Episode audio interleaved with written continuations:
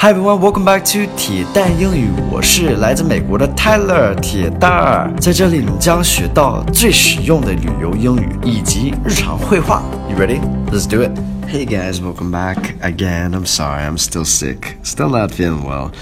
Um, today's focus word is journey.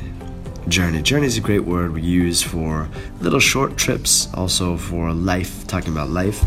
Mm, so this meaning I had to actually kind of look it up because I know roughly the meaning of it, but in the dictionary it says 旅行,行程, uh, 旅程. So all these kinds of 旅途, all these things kind of have to do with journey. But um, let's look how I use it in the dialogue and we can talk about it in more detail.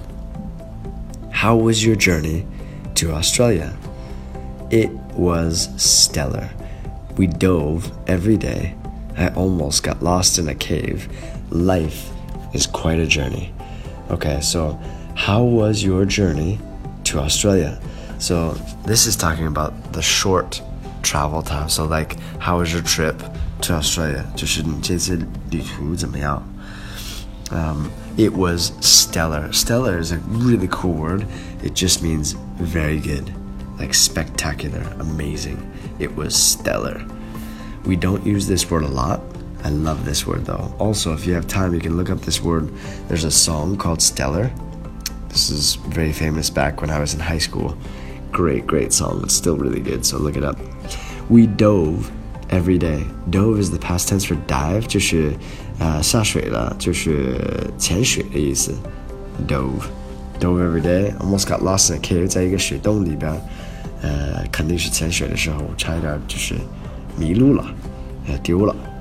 Life is quite a journey. So here we got the journey used as part of life, a longer journey. Like 啊，这这条命，you know，生活真的是一个很了不起的旅途。This kind of thing, talking about it that way.